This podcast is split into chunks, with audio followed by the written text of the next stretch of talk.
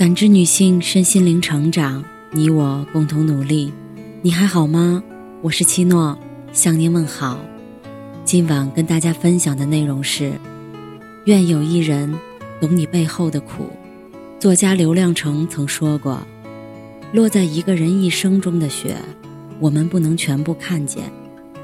每个人都在自己的生命中孤独的过冬。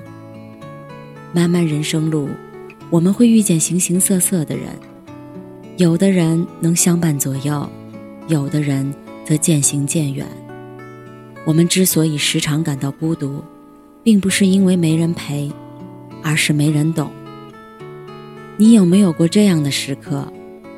有时候，明明自己很痛苦、很无助，想找个人倾诉一下，可话到嘴边又憋了回去。面对别人一句“你怎么了”，也只是笑笑回句“没事儿”，就掩饰了所有的伤痕。每个人都渴望被理解、被看穿，可真正能理解自己的人又有多少呢？人越长大，越喜欢把所有的情绪藏起来，把所有的委屈慢慢吞下，因为不想打扰别人，也不想成为别人的笑话。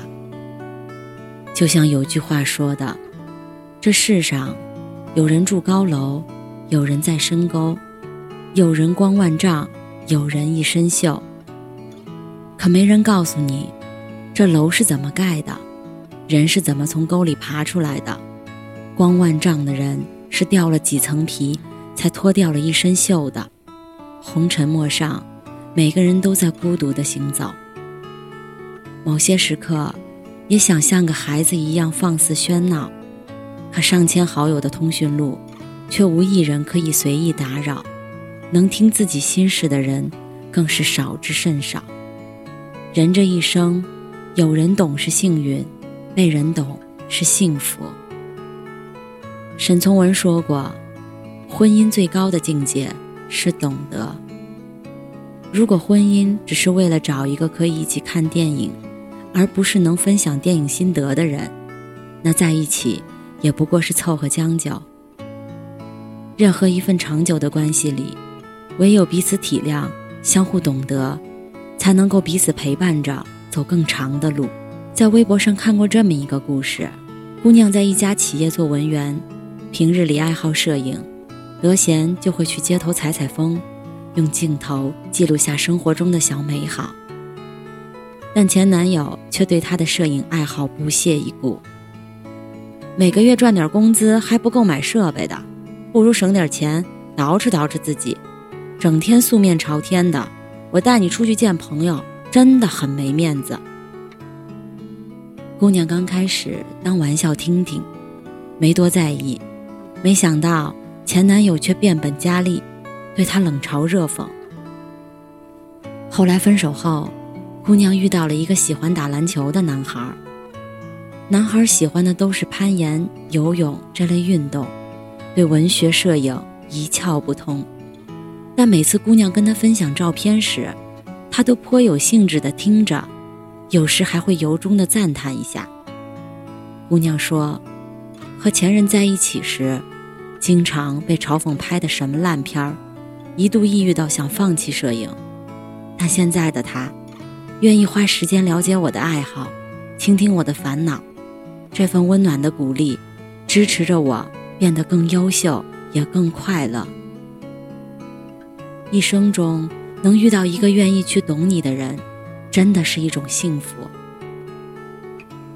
就像廖一梅说的：“人这一辈子，遇到爱、遇到性，都不稀罕，稀罕的是遇到了解。”懂你的人，不管你遇见什么事情，都会默默陪在你身边；懂你的欲言又止，也欣赏你的滔滔不绝。人生本就是一段辛苦的旅程，若是遇到那个相处不累、彼此懂得的人，在贫瘠的路上也能盛开出花朵。说起张爱玲的闺中密友，就不得不提及严英，她是张爱玲一生中最重要的知己。